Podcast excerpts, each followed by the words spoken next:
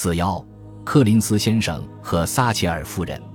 这封由戈尔基耶夫斯基交给军情六处的电报，让西方首次意识到苏联人正以一种极不寻常和非常恐慌的方式对待这次演习。两天后，情报站收到了第二封电报，电报错误地指出驻英美军基地处于战备状态。中心对此进行了各种解释。其中一种解释认为，这是在优秀射手演习的掩护下，对首次核打击进行最后准备。戈尔基耶夫斯基的情报姗姗来迟，西方已来不及叫停演习。此时，苏联正积极进行着核战争准备。驻东德和波兰的合作战飞机已装载了核武器，大约七十枚以西欧为目标的 SS 二十导弹处于高度戒备状态。搭载核弹道导弹的苏联潜艇也被部署在北冰洋冰层下，以躲避监测。中情局的报告提到了苏联在波罗的海国家和捷克斯洛伐克的军事活动。一些分析家认为，苏联确实提高了洲际弹道导弹发射井的战备等级，准备发射核导弹，但在最后一刻放弃了。十一月十一日，优秀射手演习按计划结束，双方慢慢放下武器。一场没有必要、没有引起公众关注的、令人恐惧的对峙终于结束了。对于这一时期的世界局势有多么接近战争，历史学界众说纷纭。军情五处的官方历史认为，优秀射手演习让世界面临着自1962年古巴导弹危机以来最危险的时刻。还有人认为，莫斯科从始至终都非常清楚，这只是一场演习。苏联的核战争准备仅仅是其惯用的虚张声势罢了。戈尔基耶夫斯基对此进行了冷静的分析。我觉得这起令人不安的事态进一步折射了莫斯科方面日益增长的偏执心态。在没有其他佐证的情况下，没有必要予以特别的关注。但读过戈尔基耶夫斯基报告以及克格勃一系列电报的英国政府人士都相信，他们惊险地躲过了一场核战争灾难。英国外交大臣杰弗里豪说：“戈尔基耶夫斯基让我们确信，俄国人对于一场真实的核打击怀有异常但切实的恐惧。北约特意对演习的想定情境做出了一些更改，以让苏联人相信这仅仅是一场演习。事实上，通过这一有悖惯例的做法，北约可能加重了苏联的疑虑。”联合情报委员会后来提交的一份报告指出。我们不能低估这一可能性，即至少一些苏联官员可能误读了优秀射手演习，认为它构成了一种真实的威胁。玛格丽特·撒切尔深感忧虑，苏联的恐惧与里根政府的强硬表态最终有可能引发核战争。美国对这一形势承担部分责任，却没有充分意识到现状的严峻性。他认为必须采取行动。下令采取措施，消除苏联方面因误判西方意图而过度反应的风险。外交部必须立刻设法让美国人知道，苏联对北约存在误判，担心北约可能发动突然袭击。诺克顿材料的知悉范围进一步扩大，军情六处清楚地向中情局指出，克格勃正把这场演习视为一场有预谋战争的前奏。在得知克里姆林宫真的害怕苏联会在优秀射手演习期间遭受核打击后，里根表示：“我不明白他们为什么会这么想，但我们对此必须予以重视。”事实上，美国总统已经对一场核灾难的后果进行了充分的思考。一个月前，观看完电影《劫后之日》之后，他的心情十分沉重。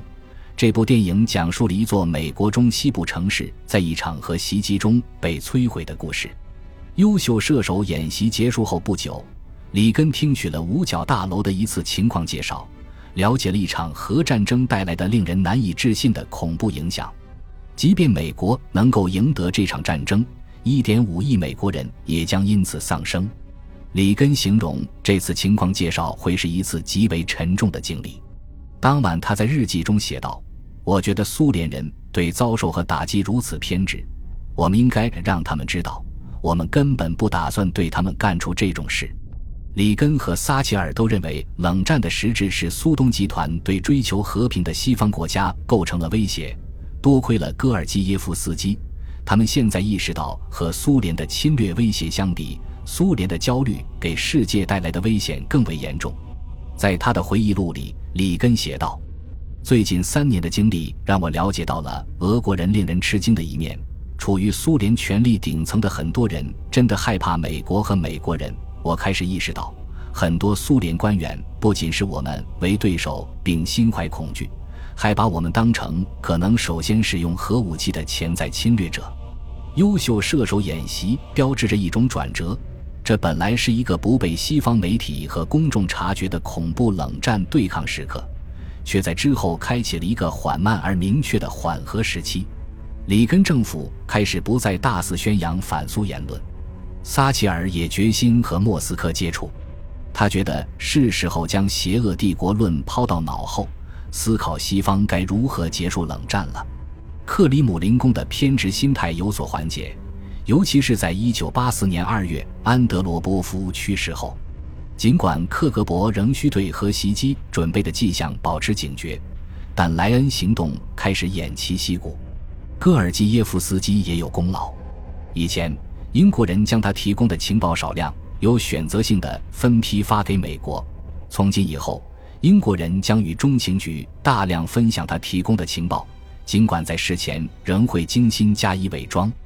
英方对美方宣称，优秀射手演习期间关于苏联恐慌情绪的情报来自一名负责监视北约重大演习活动的捷克斯洛伐克情报官员。戈尔基耶夫斯基对军情六处和中情局分享他的情报感到高兴。奥列格希望这样，他的一名英国负责人表示，他想要制造影响，他也确实做到了。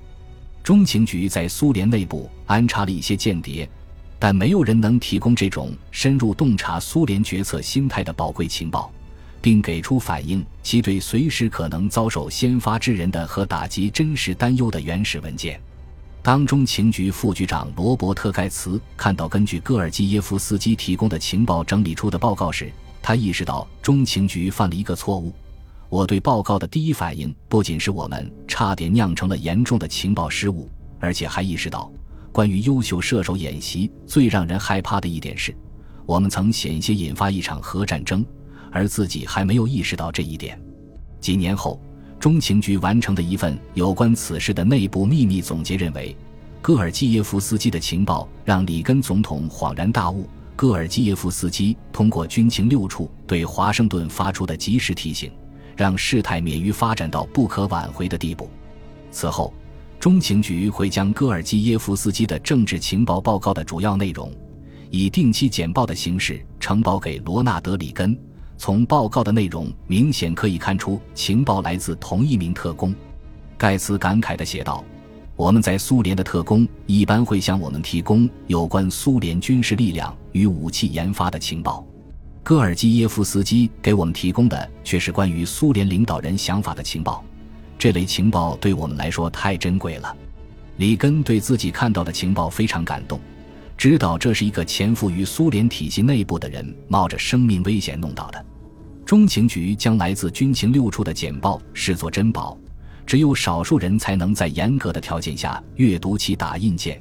其中的情报经过重新包装后，呈送到椭圆形办公室。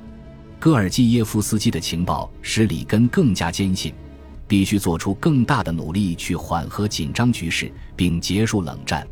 中情局十分感激，但也非常沮丧，对是谁源源不断的提供这些秘密深感好奇。